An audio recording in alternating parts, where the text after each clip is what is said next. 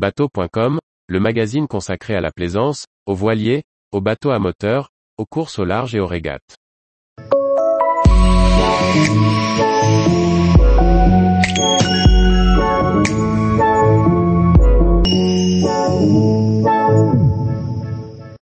Sept conseils pour mieux déjouer les pièges de la navigation fluviale.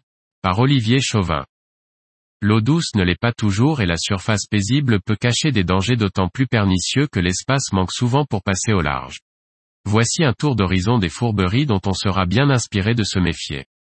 Qu'il s'agisse de rivières ou de canaux, les voies fluviales cachent des dangers.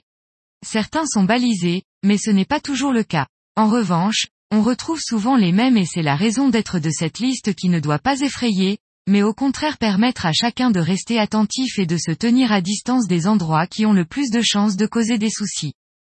En bateau, on se méfie naturellement des rives. C'est une bonne précaution en rivière mais ce devrait l'être également sur les canaux.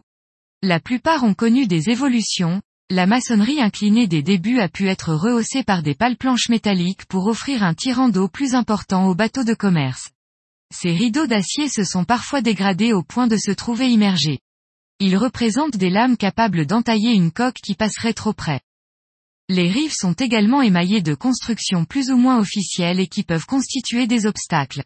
Il arrive que les bus d'eau pluviale ou leurs massifs de béton soient immergés et débordent un peu trop sur l'emprise de la voie d'eau. On se méfiera également des échelles installées pour permettre à la faune sauvage de remonter sur la rive ou encore des points de captage des pompages d'irrigation. Ils sont souvent peu visibles. La batellerie de commerce tend à disparaître, du moins sur les canaux à petit gabarit.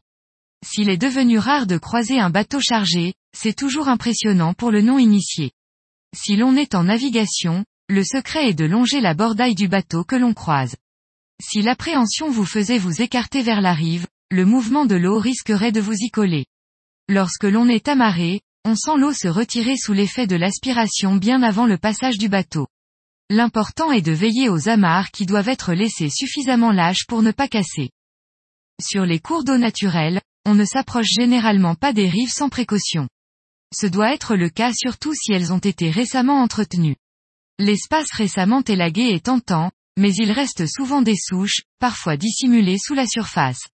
On a vu à plusieurs reprises des bateaux venir s'endommager là où auparavant, nul ne songeait à s'approcher à cause des broussailles. La végétation aquatique peut elle aussi causer des ennuis. Les plantes forment des filaments qui s'enroulent autour des hélices et peuvent entraîner la surchauffe des moteurs.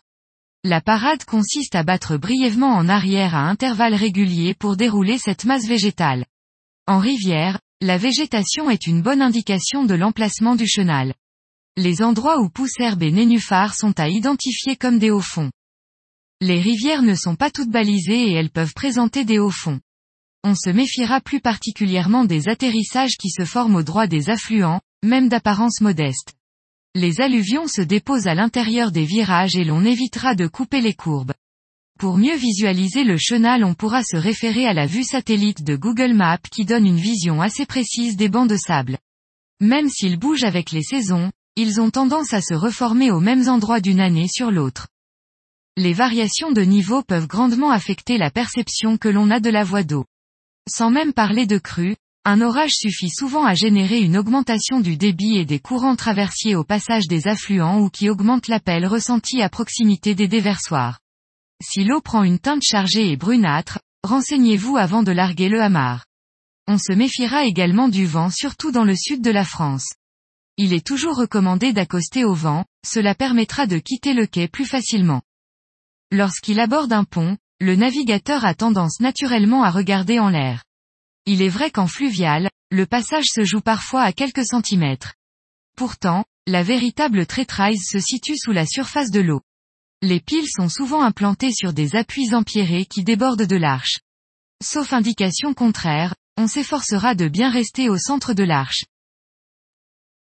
Tous les jours, retrouvez l'actualité nautique sur le site bateau.com et n'oubliez pas de laisser 5 étoiles sur votre logiciel de podcast.